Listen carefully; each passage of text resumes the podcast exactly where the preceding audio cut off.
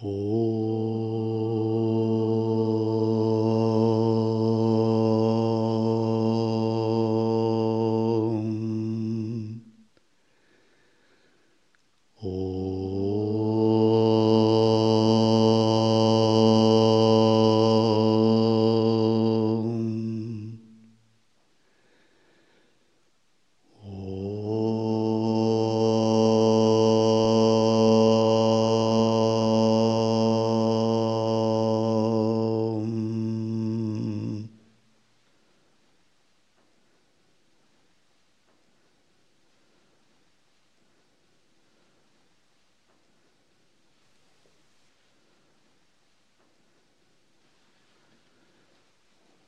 продолжаем тему влияния Сатурна в нашей жизни. И Сатурн нам интересен не как планета ведической астрологии Джотиш, а как некая сила, которую нам предстоит получить благословение или переиграть ее. Сатурн освобождает нас от узких точек зрения. Эти узкие точки зрения – называется «Анава мало». Представление «я ограничен», «я незначителен», «я связан». Каждый из нас видит мир в соответствии со своим кармическим видением. Например, бизнесмен видит мир с позиции коммерции. Он оценивает человека, какой его капитал, чем он владеет. И даже часто люди – на больших приемах представляются. Этот король алюминия, а этот а, какой-то другой магнат. Они себя оценивают так, чем они владеют. Военные оценивают с позиции военной мощи. Однажды к маршалу Жукову хотел попасть один зарубежный представитель сразу после войны. Поговорить с ними, предъявить какие-то претензии. Жуков спросил, а сколько у него дивизий? Нет, ну, нечего с ним разговаривать. Архитектор видит мир глазами дизайна архитектора. Есть такое понятие профессиональная деформация. То есть человек долгое время работает, например, врач, и все люди – это у него потенциальные пациенты – а если человек работает полицейским, то он в каждом видит правонарушителя потенциального. И у него сознание приобретает обвинительный уклон. Он подсознательно начинает искать какие-то зацепки. Профессиональная деформация касается многих учителей. Профессиональная деформация проявляется в повышенном голосе, когда надо перекричать класс детей постоянно. И они с вами говорят так, а, и они постоянно пытаются вас поучать, наставлять, словно вы их ученик, маленький ребенок. То есть каждый человек, я говорю про школьных учителей, не про гуру. Духовные мастера профессиональной деформации не подвержены. Все это называется кармическое видение, оно основано на анава мало. Чувство «я» ограничен – и Сатурн э, забирает у нас связанность с этим кармическим видением. Он сначала сталкивает нас с ним, потом забирает. Шанкара говорил так, все, что мы видим, это иллюзия. Иллюзия в том смысле, что мы видим мир в соответствии с нашим бытием, с нашей памятью, нашим умонастроением. И священные тексты описывают сансару как мир, созданный кармическим видением – когда множество существ, обладающих сходным кармическим видением, собираются вместе, то проявляется соответствующая лока. Ад создается кармическим видением гнева, страха, неприятия, агрессии. Мир богов создается кармическим видением возвышенности, могущества, тонкой силы, ясности – Мир людей создается кармическим видением привязанности к своей личности, к личности другим, укорененности в эго. Мир животных создается видением тупости, примитивных удовольствий, страха за свою жизнь, ограниченностью телом и условиями среды. Мир асуров создается гордыней, ситхами, интенсивным сознанием, всегда стремящимся к росту, к экспансии и борьбе с другими, через борьбу с другими. Все это различные локи, сформированные видением, чувством «я отделен от Абсолюта», «я есть моя точка зрения», «я есть мой, мой ум, моя ментальность». Поэтому мы не видим того, как оно есть, пока держимся видения. Видение затмевает, кармическое видение затмевает истинное видение, воззрение. Сатурн как бы сталкивает нас с ограничениями нашего собственного видения, чтобы мы его превзошли. Например, если боги посмотрят на реку, она им будет казаться нектаром. А если асуры посмотрят на реку, это будет какое-то водное оружие – если люди посмотрят на реку, это для них вода, средство для питья, для омовений. Для животных, например, рыб, вода – среда обитания. При этом она покажется текущим гноем или испражнениями.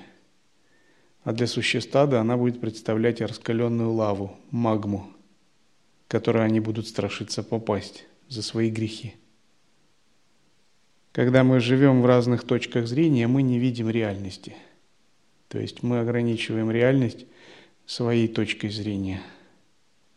Но когда есть недвойственное видение, все точки зрения сливаются в одну, превосходятся, трансцендируются.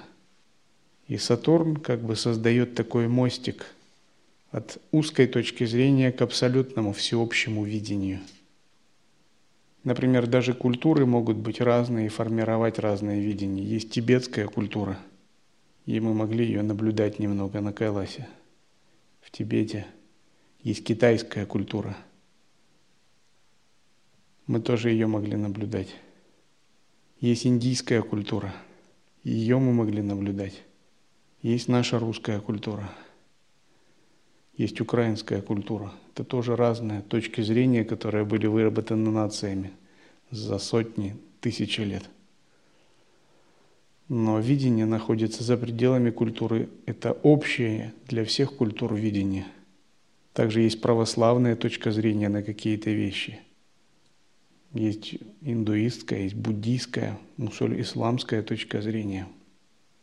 Есть точка зрения индейцев Хопи, шаманов – из племени Хопи. Есть точка зрения там, тувинских шаманов. Это тоже разные точки зрения, религиозные, магические. Но истинное недвойственное видение находится за пределами всех точек зрения, оно объединяет все относительные точки зрения. Поэтому человечество может объединяться на условиях не культур или религиозных точек зрения, а только на уровне общего видения – и в связи с этим есть история о слоне и мудрецах, когда пять слепых начали щупать слона, и один начал говорить, что слон – это четыре большие колонны, а другие, другой начал говорить, что слон похож на веревку. Третий начал щупать и начал говорить, что он похож на гору, небольшую гору. Просто каждый щупал слона в своей области – но слон оставался одним и, то, одним и тем же. То есть анава мало, ограниченность своим восприятием, ограниченность своей личностью не дает нам понимания абсолютной истины. То есть мы никогда не можем понять Бога через призму анава мало. И Сатурн устраняет анава малу, сталкивая нас с ее ограничениями. Часто, когда мы вступаем на духовный путь, наша ограниченная точка зрения встречается с более высокой точки зрения учения. И мы должны учиться отказываться от своей ограниченной точки зрения в пользу более высокой точки зрения учения. Если мы не откажемся, ну, по крайней мере, мы не сможем получить пользу от учения. Ведь духовный путь как раз состоит в отказе от ограниченной точки зрения ради беспредельной, неограниченной. И нам нужно глубоко подумать над этим, что именно ограниченная точка зрения была причиной нашей реинкарнации, падения в сансару. Вот это нынешнее перерождение – это тоже наша ограниченная точка зрения. Нам не хватило широты души, подобно богам, воспарить в беспредельных мирах. Нашей заслуги хватило получить это уникальное тело человека – но эта ограниченная точка зрения, она нам везде мешает.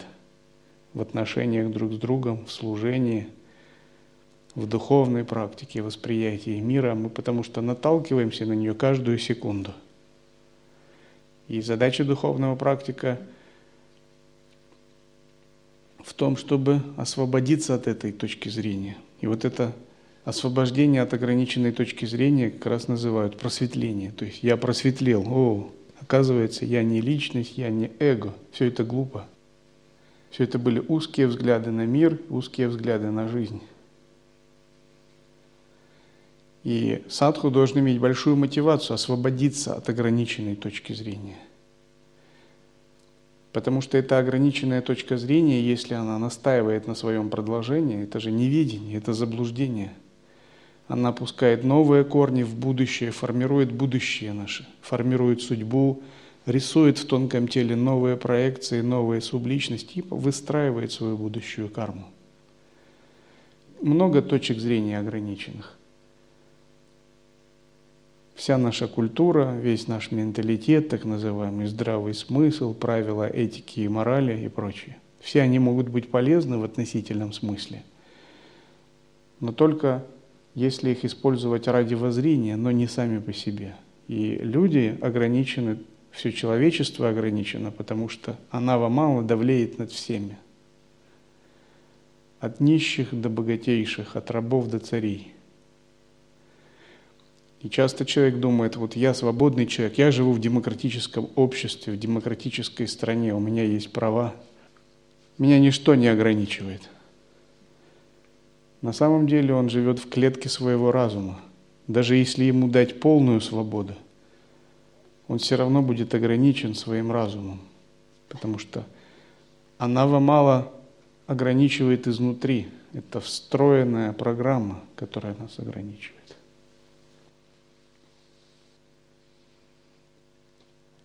Люди видят только одну сторону монеты и не видят другой – мы часто описываем эту сторону и не описываем другой стороны. Человек, который видит другую сторону, говорит, нет, то, то, что вы говорите, неверно. Тот же, кто видит обе стороны, может сказать, что оба они отчасти правы. Аналогично то, что мы понимаем под истиной, частично – Истина открывается соответственно нашему уровню. То, что мы принимаем как истину, и то, что мы не принимаем как истину, есть истина, гласит Веда.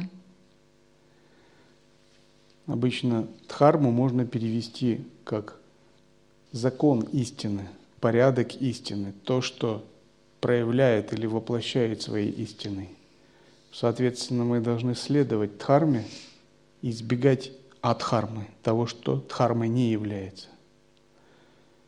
Но в абсолютном смысле даже вот такие двойственные понятия в абсолюте отсутствуют, и там нет ни дхармы, ни адхармы, там есть свадхарма.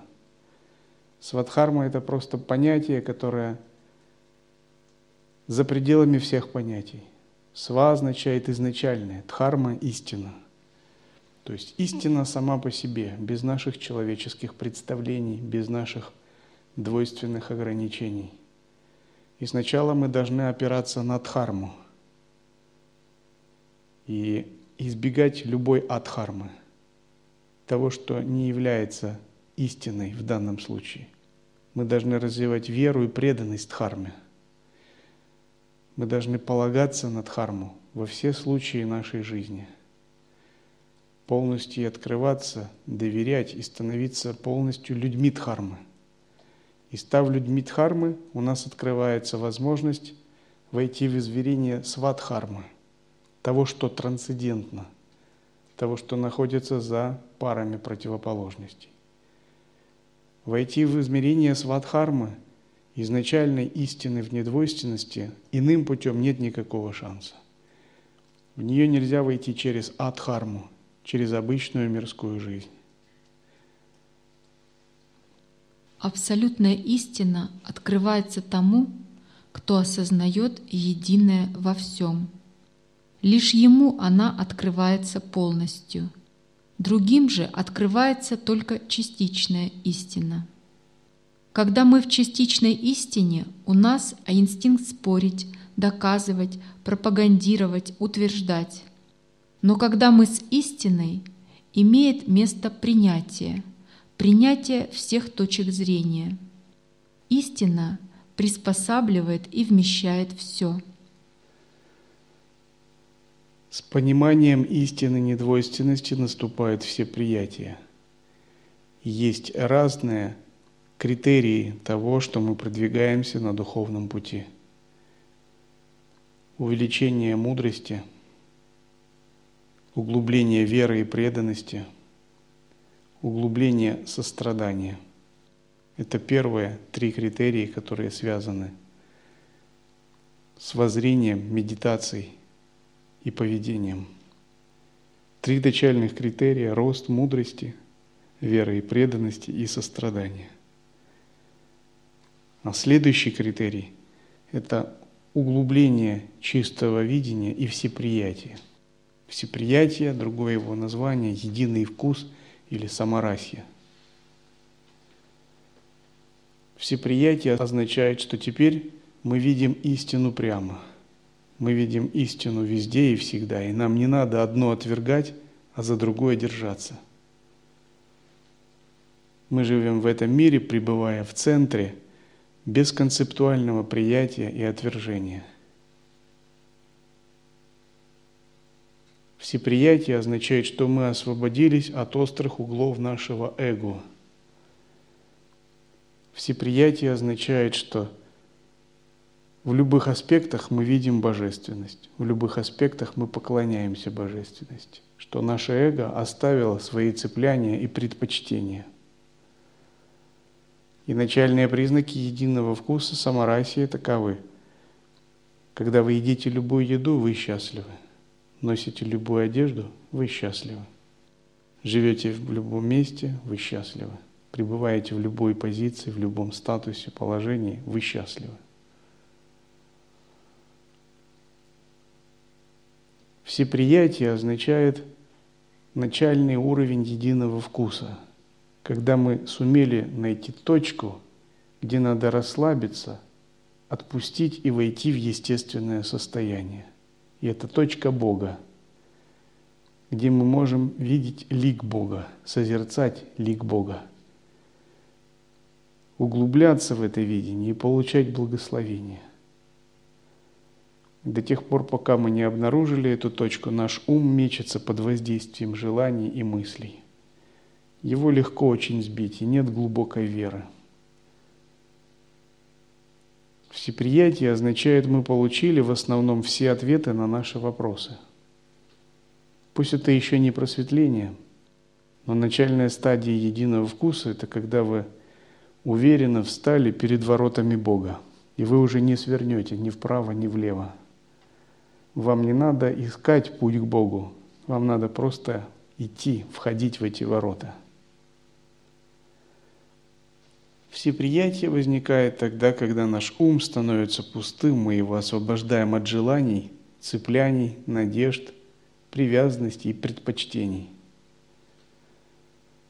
Наши предпочтения и цепляния – вот что держит нас.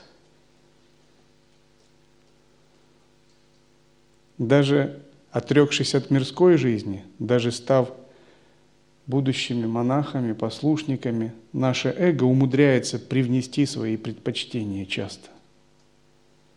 И мы должны заметить его и научить его, как жить, не цепляясь, не привязываясь, как принимать все, что происходит. Если у нас нет приятия, то наш ум будет беспокоиться по мелочам – иногда даже удивительно. Если уж беспокоиться, то беспокоиться о рождении и смерти, накоплении заслуг, законе кармы и о Боге. Но иногда ум практикующего может быть такой, что он может беспокоиться сильно о тапочках.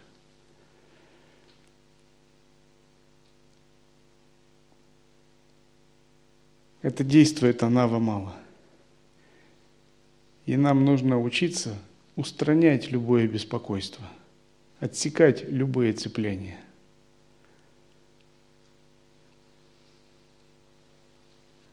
Истина приспосабливает и вмещает все. Не может быть чего-либо, что вне истины, за пределами истины, помимо истины. Знание полно тогда, когда оно принимает невежество и терпимо к нему. Истина может признать даже неправду, как свое искажение, как свою тень. В состоянии единого вкуса уравновешиваются все пары противоположностей. Даже клеши в этом смысле рассматриваются как мудрости. Обычно клеши – это то, что надо отрицать. Надо их или подавлять, или очищать, или отрицать. Но в состоянии единого вкуса считается ваш ум настолько очищенный, очищенный, чист, что сами клеши перестают на вас оказывать влияние. Они подобны змеям на груди у. Поэтому их называют тем, что подобно украшениям. И они раскрывают свою сущность как пять мудростей – Например, зависть может проявиться как, или гордыня, как все, всеохватывающая мудрость, пространство, вишудха чакры. Привязанность в анахата чакре может проявиться как всесвершающая мудрость, чистое пространство чистейшего зеленого света, позволяющее оперировать на магическом уровне, добиваться любых целей силой праны. Жадность может проявиться как чистая различающая мудрость чистейшего красного цвета, рубиново-красного цвета, распахнутого во всех направлениях. Вожделение может проявиться как чистейшая зерцалоподобная мудрость, а гнев – как равностная мудрость желтого цвета, уравновешивающая все явления. Это означает, что все наши клеши перестали быть клешами – и просто превратились в энергию, которая проявляется как разное пространство в единой основе. И эти разные пространства имеют свою окраску, свой вкус и свой цвет. Но они являются формами мудрости, формами джняны.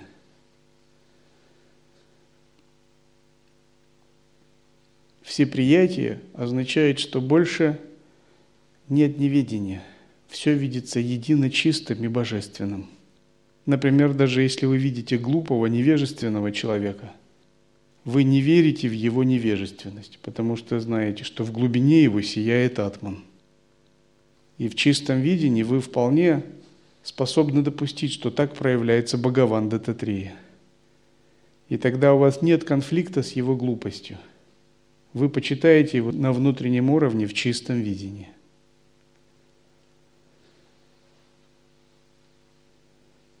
Например, вы видите гневную старуху, которая поносит вас на вокзале. Может быть, она сумасшедшая вообще. Если у вас есть разграниченное сознание, то у вас зародится к ней гнев, неприятие или ненависть. Но в чистом видении вы можете подумать, очевидно, какая-то Дакини меня благословляет. Откуда она, интересна, из каких миров? Однажды на вокзале в Санкт-Петербурге я разговаривал о безумной мудрости и дакинях с одним монахом. В это время прямо подошла какая-то невменяемая женщина и начала танцевать вокруг нас. Если у вас есть чистый разум, то все вещи вокруг вас будут мистические, и они всегда будут вас благословлять. Потому что своим видением вы будете пробуждать благословляющие энергии отовсюду. Вы будете жить в мире, где существуют одни только благословения. Мы видим вещи через цветные очки. Эти очки – не что иное, как цвет нашей личности. Мы выражаем и переживаем большинство вещей с точки зрения личности, и этот угол зрения есть ограничение со стороны Сатурна. Что же это за цветные очки? Локадришти – кармический взгляд, кармическое видение. Когда мы видим мир через призму своей кармы, то мы всегда ошибаемся – и поподробнее, если рассмотреть, это три ограничения. Анава мало, майя мало и карма мало. Анава мало заставляет нас чувствовать ограниченными телом и своим эго личностью. Карма мало заставляет нас чувствовать себя делателями, деятелями и жаждать присваивать плоды своего труда. Майя мало заставляет нас видеть многообразие в ущерб единому – когда мы не видим Бога, но видим только проявление, проявление, у нас не хватает всеохватывающего видения, это майя мало. Все это есть цветные очки, через которые мы смотрим на мир. Эти три малы не дают нам видеть все это. Это тоже проявление Сатурна, его ограничивающей силы. Таким образом, мы всего лишь видим согласно тому, что мы есть сами, а не видим все так, каково оно есть. Загадка того, как это нам кажется, есть всего лишь следствие ограничения. То, что мы считаем истиной, это наша собственная точка зрения на истину. Во имя истины мы разбиваем свои головы. Предположим, я скажу, что только Кришна – спаситель нашей планеты. Тогда другой скажет, что это Шива, а третий придет и скажет «Нет-нет, это Христос». Затем еще кто-нибудь придет и скажет «Это не Христос, не Кришна и не Шива, это Будда». Все это точки зрения, которых мы придерживаемся – так мы разбиваем свои головы ради наших систем верований. Концептуальный ум является причиной этих трех мал. И чтобы освободиться от них, нам нужно выйти в состояние неума и превзойти концептуальный ум. Сама связанность с концептуальным умом делает нас уязвимыми для закона кармы, для страданий ограничений Сатурна. Связанность концептуальным умом, пребывание на уровне концепции в отношении видения мира закрывает нам истинное положение реальности. И пока мы связаны концептуальным умом, мы подобны человеку, который находится в легком наркотическом опьянении. Но в тот момент, когда мы выходим за концептуальный ум созерцанием, силой веры – мы как бы начинаем трезветь, трезветь, и наш взгляд становится очень трезвым и ясным, подобным взгляду мудрецов. За пределами концептуального ума располагается бескрайний океан осознавания. И этот бескрайний океан осознавания является путем к постижению истины вне ярлыков, ограничений и концепций – и нам нужно научиться плавать в этом бескрайнем океане осознавания. И мастера в нем чувствуют себя как рыба в воде. Проникнув в этот бескрайний океан осознавания, нам нужно не заблудиться в нем, потому что это еще не Бог, это просто бескрайний океан. Там есть различные миры, и нам надо понять, в какой мир направить свои стопы. Например, есть безграничный астральный мир – который может привести нас в мир Петрисов, или в мир Ракшасов, или мир богов Сваргалоки, в более высокие миры святых богов. И нам нужно понять, какой мир нам необходим. Есть безграничные каузальные миры, которые открывают космические пространства Духа. Если мы остановимся там, то мы можем в следующей жизни переродиться ничем не ограниченным космическим Духом – не имеющим тела, живущим очень долго в причинном мире, в караналоке, в каузальном мире. Нам надо, нам надо понять, тот ли этот мир, где нам надо преклонить свою голову, является ли это стопами Бога. И здесь ведическое учение говорит, что мы должны овладеть концепцией нети, нети. Мы должны освободиться от астрального мира, от каузального мира и проникнуть в чистейшее сияние недвойственности, в мир Абсолюта. Мы должны отрешиться от любых миров, кроме Абсолютного. Иногда в некоторых тантрийских текстах описывается приживание божественных существ. Когда человек читает мантру, выполняет тапасию, например, на кладбище, приходит гневное божество, например, какая-нибудь гневная дакини, и предлагает различные дары, магические силы, богатство, власть. И садху должен отказаться, должен ответить отрицательно и попросить благословения и даршан недвойственного. Таким же образом мы должны отказаться от множества даров, которые будет нам предлагать этот безграничный океан осознавания ради одного великого абсолютного дара. Это дар Бога. Если в отношении одного и того же явления я выскажу одну истину, а вы другую, тогда мы будем продолжать бороться – это видение с точки зрения личности. Когда люди живут в личностях, они не могут видеть истины. Только когда мы начинаем жить безлично, можно увидеть истину. Иначе же мы видим согласно цветовой комбинации, которую несем с собой. Жить безлично – только из этого состояния можно воспринимать абсолютную истину просветленных – состояние пребывания в единстве с Богом. Поэтому нам не надо искать просветление повсюду, нам надо учиться освобождаться от своей личности. Жить безлично означает пребывать в сахадж самадхи.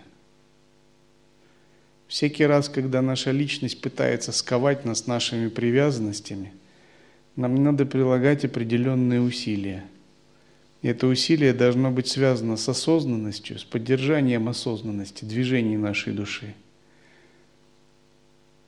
с отрешением от этих движений и их исследованием. Вичара, Вивека и Вайрагья. Многократно наша личность будет претендовать на то, чтобы быть нами, но мы – это не наша личность. И нам надо многократно проводить эту работу. Вечара – исследование, вивека – распознавание движения этой души и отрешение. Вечара, вивека, вайрагья. Вечара, вивека, вайрагья. Например, у вас есть привязанность к кому-либо. Как садху вы должны глубоко ее исследовать, понять ее механизм, как она на вас работает Почему она возникла? В чем ее корни? Где ее причина? Чем она пагубна для следующих жизней?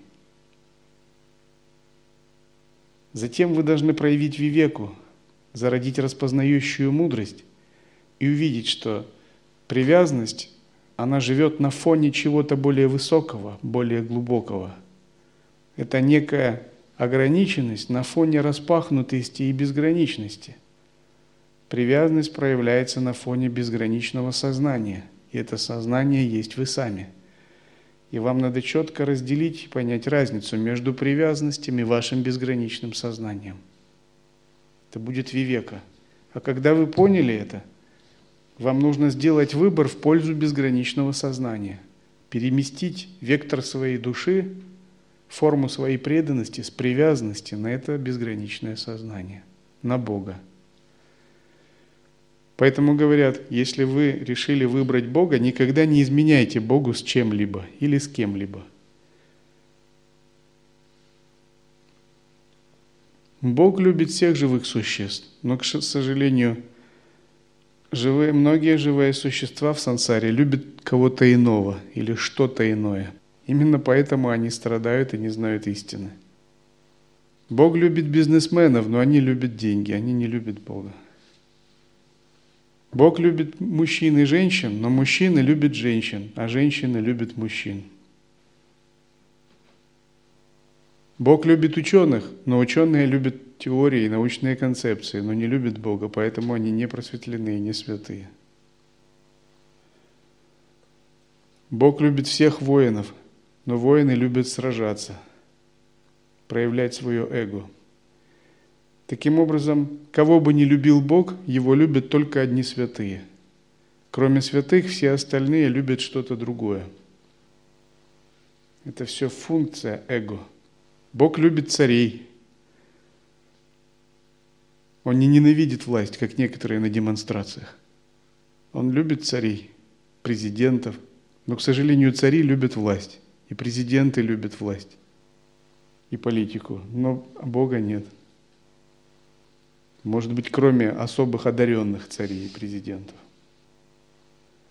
Бог любит всех живых существ – но ограничение проявляется так, что живые существа вместо Бога, вместо истины отдают сердце чему-то другому. И по этой же причине они страдают. И задача садху – зародить вайрагью, отрешение от того, что любит его эго, чтобы переориентировать его на любовь к Богу, на преданность Богу. И вот это учение называется отсечение цепляний и привязанностей – и каждый из садху должен проделать такую работу, чтобы отсечь цепляние и привязанности. Но когда мы начнем проделывать такую работу, у нас возникнет много мыслей по этому поводу. И мы подумаем, а как бы нам так сделать, чтобы и привязанности остались, и чтобы мы Бога любили. Мы начнем, сразу возьмем калькулятор в уме и считать начнем. Допустим, я 50% привязанности оставлю, 50% Бога. Ему говорят, не выйдет. Тогда 30, можно 30, 30 на 70. Идет очень такая хорошая торговля.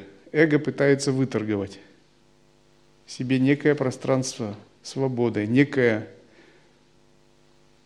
условия, на которых оно будет сдаваться Богу.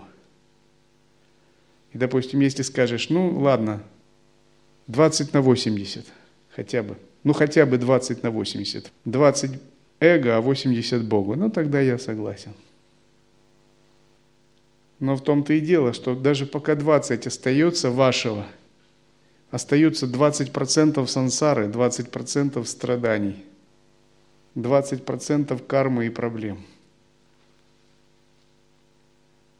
Просветление приходит, когда мы говорим 100% Богу. Это не я делаю, это Бог делает. Не моя воля, а твоя. Когда мы сдаемся и капитулируем как личность и эго. Но наше эго снова начинает задумываться. А что я с этого буду иметь? Оно боится, что оно как такой неграмотный крестьянин думает, я вот продам свои пожитки, а вдруг меня обманут в городе –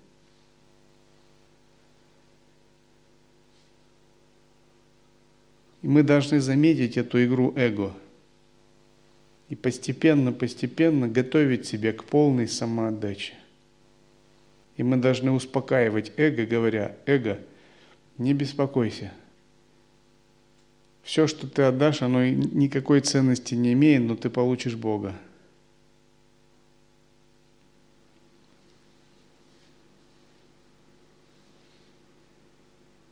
Один священник – молился Богу, чтобы попасть в рай. В ответ на его молитвы быстро пришел ангел с крыльями, со светящимся телом и сказал, ты так хорошо молился, ты услышан, все, пойдем в рай. Как, сейчас? Прямо сейчас? На духовном пути иногда наш эго так может говорить. Как я прямо сейчас должен расстаться со своими привязанностями? Как я должен прямо сейчас расстаться с иллюзиями, у меня ведь столько интересных вещей еще я не додумал, не доделал, не дополучил. Я не додумал много теорий. Я не дополучил столько опыта. Я не пережил столько этих вещей, и эго начинает искать оправдание. Почему именно оно сейчас не готово сдаваться к Богу? Но тогда вы, как садху, должны привести ему аргумент. Ты уже переживал все это много-много раз. Именно из-за того, что ты хотел переживать это, ты получил здесь вот это тело. Ну и как, ты очень доволен этим? Почему же ты начал духовную практику? Потому что ты был этим не удовлетворен, и ты хотел получить что-то абсолютное. Если ты будешь продолжать стремиться переживать это сам по себе без Бога, ты будешь снова несчастен неудовлетворен. Затем нужно привести такой аргумент. Ты не прекратишь переживать, ты будешь переживать все, что тебе положено – но ты будешь переживать его теперь не в отдельности, а ты будешь переживать его вместе с Богом. И самоотдача, она не убивает эго, она только меняет точку зрения, освобождает нас от иллюзий. Надо сказать своему эго, ты будешь все переживать, все думать, что ты хотел, но ты будешь переживать в состоянии единства с Богом, и это совершенно другой вкус. Это новая жизнь без цепляний и привязанностей. Но ты не будешь здесь главарем, ты не будешь главным царем, ты будешь здесь функцией, ты будешь министром, служащим своему царю. Как функция ты не утратишь свое восприятие, но ты утратишь право на присвоение плодов переживаний. Ты не наслаждающийся. Бог является наслаждающимся в тебе. Ты не вкушающий плоды – Бог должен вкушать плоды в тебе, а ты не имеешь права на это. И вот так постепенно надо воспитывать эго с тем, чтобы оно соглашалось и зарождало намерение и мотивацию к самоотдаче. Космический принцип, порождающий Сатурн, называется лока-алока парвата, то есть уровень к уровню – и уровень к отсутствию уровня алока. Я приведу пример. Представьте большое дерево со многими ветвями и листьями и маленькую букашку на листе. Для нее весь мир – не что иное, как лист, на котором она сидит. И тот лист, который сверху – это для нее небо. Вся Вселенная для этой букашки – не что иное, как лист, на котором она живет, и лист, который ее защищает. Такая букашка сказала бы, «Вся Вселенная состоит из двух листьев, а я — третье, как живущее в ней существо». Аналогично на многих листьях по всему дереву много существ, и каждый чувствует то же. Вот так и мы ощущаем себя на этой планете – мы чувствуем, что мы единственное человечество, а наша планета единственная, где есть жизнь, а на других планетах жизни нет. Это не что иное, как наше невежество, подобно невежеству насекомого, которое, живя между двумя листьями, ощущает только эту малую часть дерева. Так происходит и с глупым человеческим существом, которое считает, что мир – это то, что ему знакомо, и не более. Затем существо медленно переползает на следующий лист, что происходит в результате эволюции за срок в тысячи лет. И тогда оно начинает думать, что есть еще один лист. Для него теперь существует три листа, и все. Далее оно переползает еще на один лист и ощущает его. Аналогично люди тоже будут узнавать, что есть и другие планеты с жизнью, другие солнечные системы и так далее. Отрицать то, чего мы не знаем, это догматизм, невежество, закристаллизованное гордостью. Лока-лока парвата означает постепенное расширение своего познания – постепенное расширение восприятия с помощью своего эго, ума и интеллекта. Ум движется в соответствии с этим принципом. По отношению ко Вселенной мы малы, Мы чувствуем себя большими, не зная большого. Мы еще не знаем других планет, жизни на них, других систем, скоплений таких систем, центральной Солнечной системы, космического Солнечного центра и прочего. Древние арии знали это лучше, и даже древние римляне. У них были межпланетные обмены, они хранили магию, ключи к звуку, цвету, числу и символу.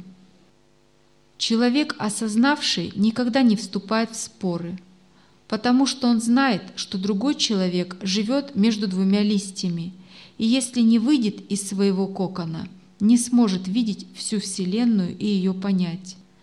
Так что мудрый человек не станет с ним спорить. Вот почему Кришна говорит, не смущайте простых людей. Если нам случилось знать некоторые вещи, мы практикуем их, но не пытаемся навязывать другим. Вся эта деятельность называется лока-алока парвата, то есть когда среди миллионов уровней существования мы живем на каком-либо плане и отказываем в существовании другим планам. Мы отвергаем другие возможные представления, мы отвергаем другие способы смотреть на вещи. Это ограничение, и это ограничение также называется принципом Сатурна. Есть люди, которые настроились на единое сознание. Они называются учителями мудрости. Они переживают лишь то, что есть. Они могут видеть все планы бытия. Мы же живем на том или ином плане. Лока Алока Парвата не ограничивает нас каким-либо планом существования в мироздании. Лока Алока значит – План существования и есть, и его нет в то же самое время. План существования есть, когда вы в нем, и его нет, когда вы не в нем. Например, когда мы существуем на физическом плане, для нас существует окружение. Оно влияет на нас и может даже вовлечь в себя. Но представьте, что сидя в том же окружении – мы глубоко погрузились в мысли о каком-то вопросе или какой-то проблеме. И тогда это окружение уже не существует. Оно все еще здесь, но не существует для нас. Когда мы на ментальном плане, для нас перестают существовать вещи физического плана. Они есть, когда мы существуем для них, и их нет, когда мы для них не существуем. Это верно для мироздания на всех планах. Когда мы вне его, мы можем видеть все планы. Когда мы в нем, то можем видеть только ограниченное существование между нашей землей и нашим небом. Небо для меня – крыша дома, а земля – пол дома. Когда я не выхожу из этого дома, мы тогда говорим, что весь мир состоит из крыши и мозаичного пола. Многие люди говорят со своей точки зрения и пытаются утвердить ее как истину. Но те, кто осознали, позволяют другим думать так, потому что знают, что в один прекрасный день те узнают тоже. Сатурн управляет кругом горизонта, который по отношению к наблюдателю есть только ограничение. Если мы встанем здесь и осмотримся – каждый из нас увидит свой собственный круг горизонта. Для каждого из нас горизонт другой, потому что мы расположены по-разному. Когда мы в разных центрах, когда мы по-разному расположены, у нас разные горизонты, а следовательно, то, что мы видим, тоже различается. Пока мы не сосредоточимся в душе, единая истина не будет видна. Горизонтом, который есть лишь наше собственное ограничение, правит Сатурн. Горизонт – наша собственная иллюзия, наше собственное ограничение опыта. У всех нас есть свои горизонты, зависящие от места нашего расположения. Это ограничение, зависимое от того, где мы находимся, и оно меняется соответственно нашему прогрессу. Оно расширяется и расширяется, но это защитное кольцо присутствует всегда. Этот круг в уме человека поддерживается Сатурном как барьер, установленный самим человеком. Внешнего барьера нет. Нет такой вещи, как горизонт. Абсолютный горизонт нигде не прочерчен. Это лишь наше ограничение, действующее как внешний горизонт. У нас есть сила мудрости Джняна Шакти, и она ограничена настолько, насколько мы просветлены или не просветлены. Сила воли Ичха Шакти, и она тоже ограничена нашим сознанием, именно настолько, насколько мы способны или не способны быть проводниками божественной воли. Также у нас есть способность действовать пятерично, Крия Шакти. Эта Крия Шакти тоже имеет свои границы – Когда мы созерцаем, у нас накапливается некий потенциал энергии, и эта энергия называется атма-шакти. Но когда мы действуем, этот потенциал растрачивается. И мы можем созерцать, вернее, действовать до тех пор, пока мы находимся в равновесии, чтобы наша шакти не исчерпывалась. И такое равновесие называется сам-йога. Но когда мы выходим за границу нашей сам-йоги, наша атмашакти начинает падать, тратиться. Это значит, что мы начинаем действовать с отождествлением. Каждый садху должен знать границу своего действия и должен понимать, где проходит граница сам-йоги, с тем, чтобы действовать так, чтобы не растрачивать свою атмашакти. Но если он забывается, теряется в действии, в проявлении, это значит, он забрел за границу сам-йоги – и некому ему сказать об этом. И хороший садху должен постоянно себе напоминать, где эта граница. И в этом смысле граница сам-йоги у монахов – это правило Винаи. Граница сам-йоги у мирян – это 14 коренных обетов. Этика и культура садху. Со временем граница сам-йоги каждого расширяется. То есть его шакти растет, и граница тоже расширяется потому что она непостоянна. Ситхи, великие святые, обладают очень большим, большой способностью обладать широкой границей самьоги. Начинающий духовный практик, его граница самьоги очень мала, поэтому он всегда должен бдить эту границу. В действительности Сатурн высиживает сознание человека подобно яйцу – с раскрытием человека кольцо расширяется, границы отступают. Он является причиной процесса раскрытия, и мы продолжаем работать для этого. Через такое раскрытие человек преодолевает свои собственные ограничения, пока не станет пребывать в синтезе.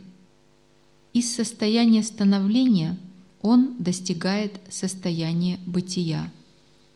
Божественное творение может быть понято только когда мы знаем, как оно есть. Таким образом, мы всегда должны возвращаться в изначальное состояние, и только тогда будет пересечено кольцо Сатурна. Иначе же оно работает как необходимое ограничение, и мы видим вещи с нашей личной точки зрения. И каким образом садху расширяет такую границу восприятия, границу сам-йоги? Тапас увеличивает атма-шакти. Атма-шакти дает расцвет джняна-шакти, ичха-шакти, крия-шакти. И постепенно эта граница отступает – когда Гампопа учился у Милорепы, однажды Милорепа сказал, что теперь мы расстанемся, ты должен покинуть меня, и мы больше не увидимся, уже так время складывается. И он сказал, я тебя немного провожу. Хоть это так не принято, чтобы учитель провожал ученика, но поскольку мы больше не увидимся, я тебя провожу до какого-то места. Я хочу это сделать, он сказал, чтобы дать тебе еще одно тайное учение.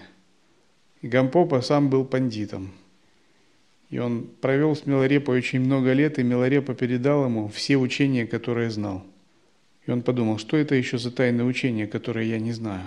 Он думал, что он же все знает. И когда они прошли до края границы, он спросил, а что же это за учение? Миларепа сказал, это учение, которое я тебе передам, вот оно.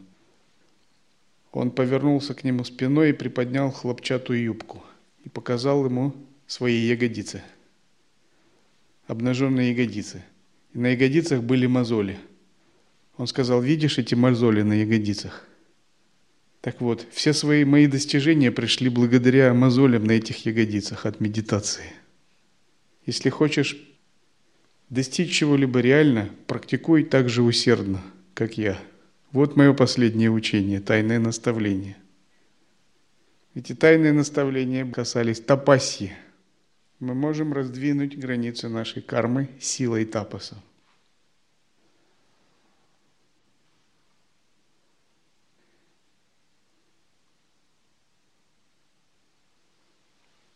Oh.